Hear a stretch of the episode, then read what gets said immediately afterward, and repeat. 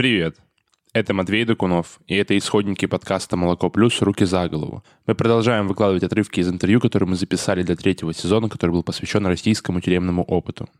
И сегодня у нас отрывок из интервью с э, Александром Кушнером. Он сам себя определяет как этичный секс-блогер. У Александра есть блог э, в социальной сети Инстаграм. Как мы все знаем, Инстаграм принадлежит компании Мета, которая признана экстремистской. Э, в котором он делился своим тюремным опытом и занимался сексуальным просвещением. Я напомню, что вы можете поддержать «Молоко плюс», подписавшись на регулярные пожертвования по ссылке в описании выпуска. Так вы поможете нам и дальше печатать наши альманахи и выпускать наши подкасты. Также не забывайте поставить нам оценку, лайкнуть наш подкаст на Яндекс Музыки и подписаться, чтобы не пропустить новые эпизоды. Я находился в СИЗО в городе Новосибирске, СИЗО номер один, это там самый старый централ э, в городе. И, ну, мой путь в СИЗО начинался с того, что, ну, мне кажется, так же, как у абсолютно у всех, то есть у тебя сначала идет суд, э, тебе назначают э, пресечение в виде заключения по стражу, и вот в автозаке после ИВС едешь в СИЗО.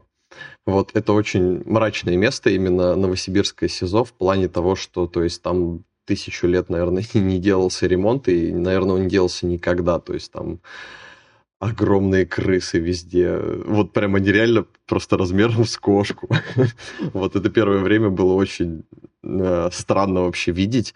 Э, очень маленькие камеры, в которых э, переполненное количество... Ну, то есть они переполнены э, в камере, в которой я жил, у нас было 8 человек. Изначально она была рассчитана на 8 человек, но у нас там находилось от 12 до 16 человек в разное время. Меньше 12 не было никогда. А, помнишь, не знаю, свой первый день? Как, как заехал? Мой первый день э, был, ну, изначально это карантин, я помню, что там проводят через какие-то кучу процедур, там тебя досматривают очень-очень много раз, там заставляют раздеваться, там присаживаться, ну, не самые, скажем так, человеколюбивые процедуры. А потом ты приходишь в карантинную камеру, вас разводят, разводят по статьям, то есть легкостатейники, но почему-то 228 статья почему-то считается как легкостатейники в СИЗО, вот, и садят с такими там, с теми, кто что-то, например, украл, ну, то есть ненасильственные преступления. А, рассаживают по камерам, ты заходишь в этот карантин, это э, образцовые камеры, если это можно так назвать, то есть там чистые стены, там чистый пол, там туалет, то есть, ну, похож на что-то человеческое. Вот, и, но там зато ничего нет, то есть ты заходишь, это пустая камера, в которой там аккуратно заправлены кровати, и этого требует от тебя в дальнейшем э, точно так же. Вот, это был первый день, я помню, что я вообще думал, что это все сон. Я не понимал, что происходит, и ну, было немножко страшно. Ну, хотя, на самом деле, люди в камере попались довольно, ну, если их можно назвать хорошие, то есть они объяснили, рассказали, что сейчас будет происходить дальше, немножко успокоили, ну, и от этого стало как-то легче. Поддержали тебя, получается, они в какой-то степени? Ну, да, да, да, конечно. Угу. А, что, э, как проходили вообще в целом дни в СИЗО? Ну, то есть, э, какой был распорядок дня? Э, что, что ты делал в основном вот между прям, едой, например? Нет, дни в СИЗО на самом деле происходили достаточно весело, если это можно так сказать. И то есть после того, как ты 15 дней я пробыл на карантине, э, то есть, соответственно, поднимает уже в камеру. Вот, в камерах, так как Новосибирское СИЗО на тот момент, не знаю, как сейчас, там все было, ну, если прибегать к сленгу, то там все было на ходу. То есть э, в камерах было вообще абсолютно все. То есть была межкамерная связь, были телевизоры, ресиверы, MP3-плееры, кто употреблял какую-то дрянь, ее было очень легко найти, то есть этим, это никогда, то есть никаких проблем не доставляло абсолютно людям, то есть была связь, были телефоны, и а, на самом деле, вот так вспоминая, быт новосибирского СИЗО, как бы это страшно не звучало, гораздо более уютный, чем быт в колонии. Хм. Там было хорошо. Но реально, вот вспоминая, там было хорошо по сравнению с тем, как было в колонии. Можно представить. А, как, как, как, как вообще происходит этап вот между э, СИЗО и когда тебя уже увезли в колонию? Что вот между, происходит между этими двумя событиями обычно? А, после того, как а, у меня прошел приговор, угу. а, у меня было ознакомление с делом, то есть я попросил ознакомление, и меня переводят на ПФРС. ПФРС – это помещение, функционирующее в режиме следственного изолятора. Там я дожидался апелляции и, соответственно, в это время ознакомливался с делом. Он находился на колонии ИК-18, строгий режим Новосибирск. Вот. На самом деле там тоже все было достаточно неплохо, и там были чуть получше условия содержания, там были огромные просто камеры, там она очень большая, светлая, вот, там с деревянным полом, но после, после СИЗО это реально такое ощущение, что это были какие-то апартаменты прям. Вот, там было не так много людей, и все было достаточно неплохо. А, когда у меня прошла апелляция, уже, соответственно, было этапирование. Меня этапировали в соседнюю область, причем тут ехать там 200 километров, я ехал, наверное, недели две. А, у меня прошла апелляция, с ПФРС меня обратно увозит в СИЗО, а, в отдельный блок, который для этапников. Я нахожусь там недели две, жду, когда приедет мой поезд. Поезд приезжает, меня везут в другую область. А, я попадаю на пересылку в город Аджарасуджинск, ИК-1. Да, кажется, туда. Вот. Э, был на пересылке, там находился тоже, наверное, дней 10, и только потом уже меня вот отвезли в колонию. Это был город Юрга, ИК-41. То есть, ну, там mm-hmm. на самом деле не такое большое расстояние, но почему-то это все супер долго. Я не знаю, ну, видимо, система так устроена специально, ну. Ну, бюрократия, может, какая-то у них такая, да, затянутая, чтобы, чтобы подавить на тебя. Ну, а, да. А как вот по твоим первым ощущениям, чем отличалась вообще тюрьма от СИЗО? Вот ты туда приезжаешь и сразу замечаешь, как бы система да, примерно та же. А что отличается? Тюрьма от СИЗО отличается всем. То есть, если э, в тюрьме ты находишься в камере, и ты находишься в ней большую часть времени, у вас более-менее сплоченный коллектив уже образуется, потому что люди сидят э, подолгу, судятся, и вот вы как-то вместе, и, ну, ну, как-то можно сказать, даже ты начинаешь там с кем-то дружить, общаться, то приезжая в колонию, тем более в колонию в Кузбассе, в Кемеровской области, ты приезжаешь, заходишь в карантин, тебя бьют, у тебя сразу выключается свет, скажем так, ты встаешь уже весь в крови, Бьют и с тобой только после этого начинают... Не сокамерники, а. это карантин. Карантин ага. э, в колонии. Да, то есть, когда вот ты уже приехал, и тебя сейчас должны отправить в колонию, да, там есть специальные люди, которые этим занимаются, то есть э, ты приезжаешь, тебя бьют, с тобой разговаривают, говорят, что, чувак, здесь черных нет, вот, здесь все шагают в ногу с администрацией, и если ты подчиняешься этим правилам, то, в принципе, у тебя все нормально. Ты 15 дней находишься в карантине, и тебя отправляют в лагерь. Если ты не подчиняешься, тебя очень долго пытают, там, не знаю, привязывают провода к пальцам, вставляют в розетку, топят, э, бьют пятки, э, загоняют иголки под ногти. То есть, ну, вот там практиковалось на то время такое. Нормально, Святая Инквизиция живет. Э, ну да. И что вот после карантина? Ты переходишь куда? После карантина ты попадаешь в адаптационный отряд. Это тот же самый карантин, где ты целыми днями читаешь ПВР, сидишь на стуле и больше ничего не делаешь. Вы там выходите покурить там два раза в день, а все это все остальное время орете этот ПВР просто э, в специальной комнате. Вот. И находишься ты там столько, вот э, сколько хотят э, сколько хочет администрация и сколько хотят зэки, которые занимаются твоим прожимом. Вот. Э, иногда людям везет, и они прям, ну, там месяц, может быть, два, и они выходят уже в лагерь, попадают там, ну, кто-то э, в отряд, который работает там на промзоне, кто-то, кто не хочет работать, попадает в жилзону. Вот. Ну, а некоторые люди там, я помню, находились и там по полтора года в этом отряде, и постоянно там полтора года терпеть все эти унижения и все эти штуки. Ну, такое себе. А какие люди там вот оставались на полтора года? Что-то было у них, не знаю, как-то вели себя? Я на самом деле пытал... Я на самом деле пытался понять вообще, с чем это связано. Да не то чтобы они как-то вели себя по-другому, просто просто обычные люди, там, не знаю, кто-то там пытался, э, скажем так, все равно стоять на своем, говорил, что, то есть он будет жить по-черному, он будет жить мужиком, вот. Его как бы первое время били, а потом, ну, вот он просто долго-долго-долго сидел, там они дожидались, пока он все-таки наконец-то скажет, что да, типа, чуваки, все. Вот. Угу. И потом его уже выпускали. То есть некоторые оставались работать там. То есть им говорили, дружок, у тебя все может быть, у тебя все может стать хорошо, но ты должен бить других зэков. Вот. И угу. человек, которого вчера били, соглашается бить других сегодня и с большой радостью идет лупить этапы. Это пресс-хата называется, я правильно понял сейчас, или это не то?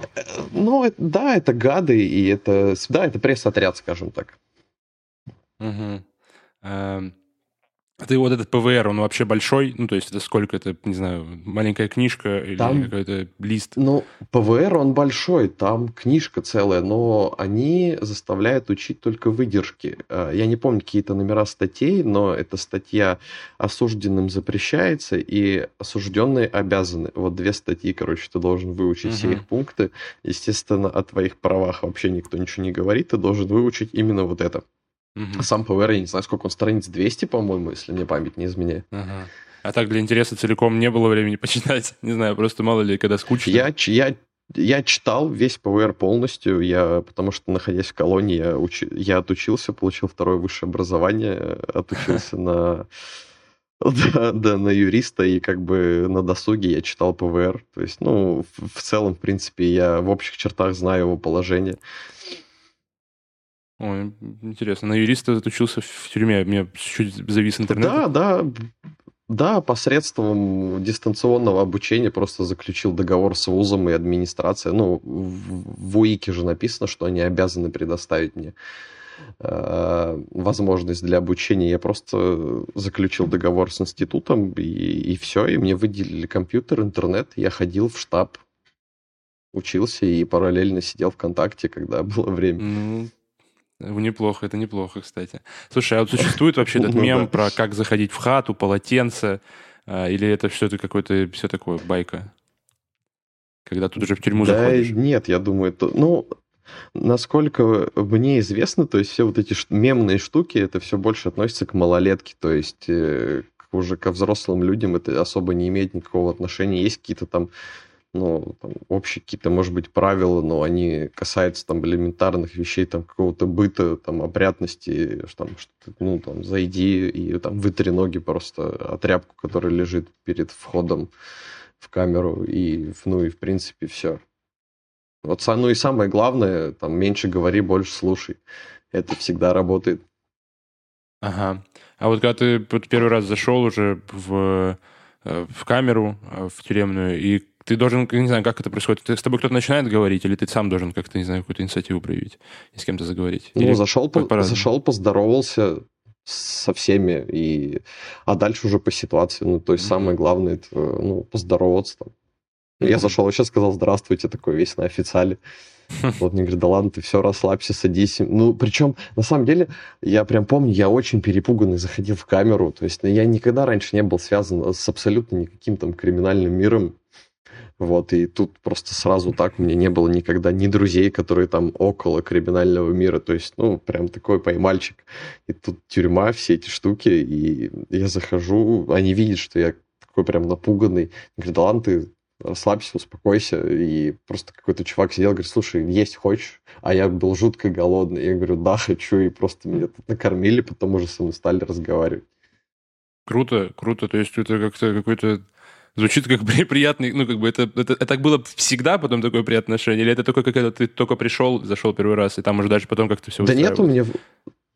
Ну, у меня, в принципе, всегда было нормальное отношение со всеми, как бы, кто меня окружал. Ну, не знаю, может быть, как-то так контингент подбирался, но, то есть, каких-то явных конфликтов у меня не было, там, кроме, там, нескольких случаев. Там, один из них был в СИЗО, это когда а, я, ну, подрался, не подрался с мусульманином, он просто пытался меня задушить, вот, а второй раз это уже было в колонии, ну, там я что-то накосячил прям сильно и от завхоза немножко получил, ну, как бы там по делу, угу. вот, ну, а все остальное время у меня прям проходило все ну, прям френдли, реально. Мгм. А в целом вот появляются какие-то друзья внутри тюрьмы? Как это вот э, быстро ли они могут, ну, как бы у тебя, допустим, появились? Если появились. Ну, у меня, да, у меня появилось несколько людей, но я всегда старался прям отсеивать контингент, э, потому что, ну, с этими людьми тебя, кроме э, того, что ты находишься здесь, ничего особо не связывает. Это вынужденная группа, то есть, которая никогда бы не встретилась, потому что все-таки надо признать, что большинство людей, находящихся в тюрьме, это маргиналы. Вот не все, конечно, но я так думаю, прямо львиная доля. Я не хочу, конечно, никого обидеть, но я действительно так считаю. Поэтому вот людей, с которыми я прям сблизился за все время, их буквально там, не знаю, можно пересчитать по там, пальцам одной руки. Там это, возможно, там 5-6 человек. Вот, с которыми там, с некоторыми я поддерживаю связь до сих пор. И мне очень нравилось всегда, когда едешь на этап, э, общаться с людьми, с дядьками 159-чиками, такими серьезными мошенниками. Ну, не те, которые там, не знаю, там кредитами какие-то занимались, а там просто были люди, был человек, с которым до сих пор очень хорошо общаемся. Он создавал форумы для молодежи в Новосибирске, и его просто посадили за растрату. Он больше двух с половиной лет судился с государством. Ну, вроде... Ну, он получил условный, но в нашей стране это же, я думаю, сам понимаешь, что это приравнивается оправдательному приговору в таких делах, Мгм. в заказных. Да. Вот. И вот с такими людьми было действительно интересно разговаривать, набираться опыта и что-то у них перенимать, потому что это люди с высшим образованием, с большим, а, не знаю, они много чего видели, много где были, и они действительно интересны, им прям в рот смотришь, когда с ними разговариваешь. Мгм. А, слушай, а что ели? Что обычно? Вот, э, сколько раз было в день еда тюремная? И как бы что Ну, вы сами в готовили? СИЗО, в СИЗО э, баланду есть было вообще невозможно, то есть потому что это было несъедобно, это был, э, не знаю, хлеб, из которого там бежит вода, он там с песком и с привкусом мазута, а, Мгм. и баланда, ну, я не знаю, как это по-другому назвать, это реально не- невозможно назвать едой, там какая-то просто непонятная, там черная капуста, там, не знаю, там какие-то свиные щеки там плавают, даже не опаленные, то есть, ну, это все было отвратительно, поэтому в СИЗО, ну, при условии того, что тебе могут каждый месяц отправлять там передачи по 30 килограмм, и у нас в камере, в принципе, передачи получали практически все, а, мы прям расписывали вот кому что нужно, и получилось так, что мы выстроили процесс получения передач так, что нам через неделю, то есть каждую неделю у нас была передача, и поэтому Мгм. в СИЗО мы вообще не нуждались, в принципе, э, в продуктах никак. Причем нам повезло то, что у нас был у нас был чувак, который на свободе работал поваром, и он замечательно готовил. Мгм.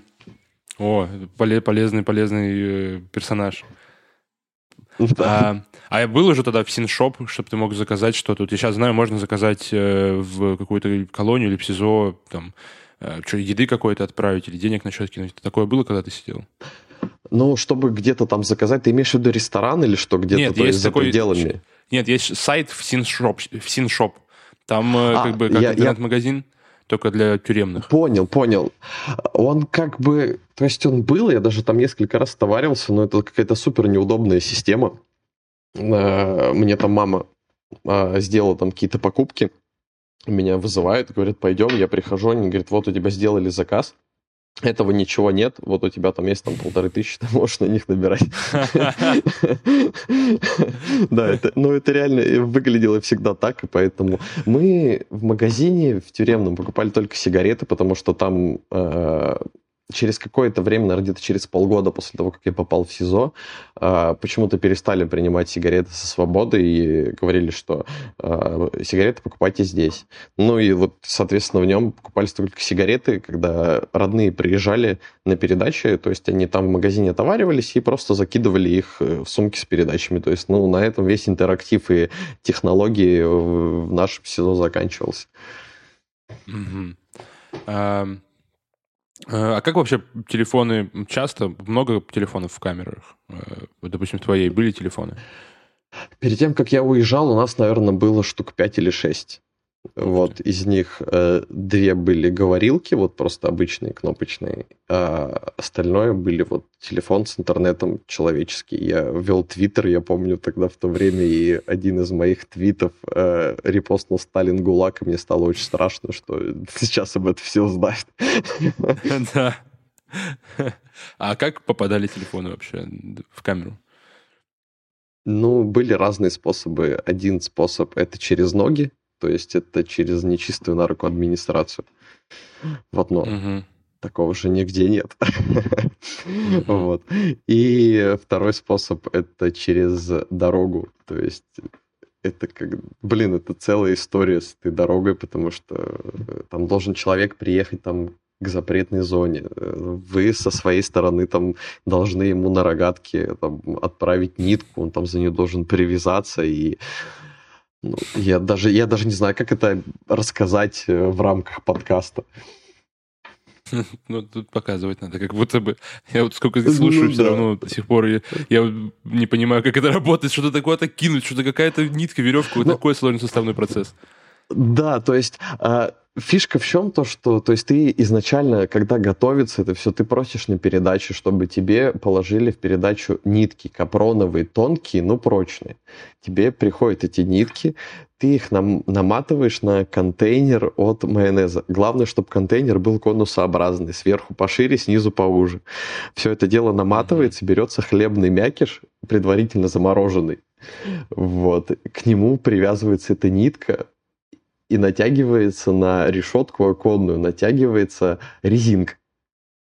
Туда ага. вкладывается этот хлебный зам- замороженный мякиш, и нужно а, выстрелить так, чтобы у тебя нитка вместе с этим а, мякишем перелетела через все заборы на свободу. Там уже ждет специальный человек, а, который uh-huh. у него просто чел, челлендж найди нитку. Но все это происходит ночью, и мне кажется, это супер тяжело. Вот. А, он должен да. к ней привязать а... нитку потолще. Капрону, капроновую толстую нитку, которая обычно обувь прошивает.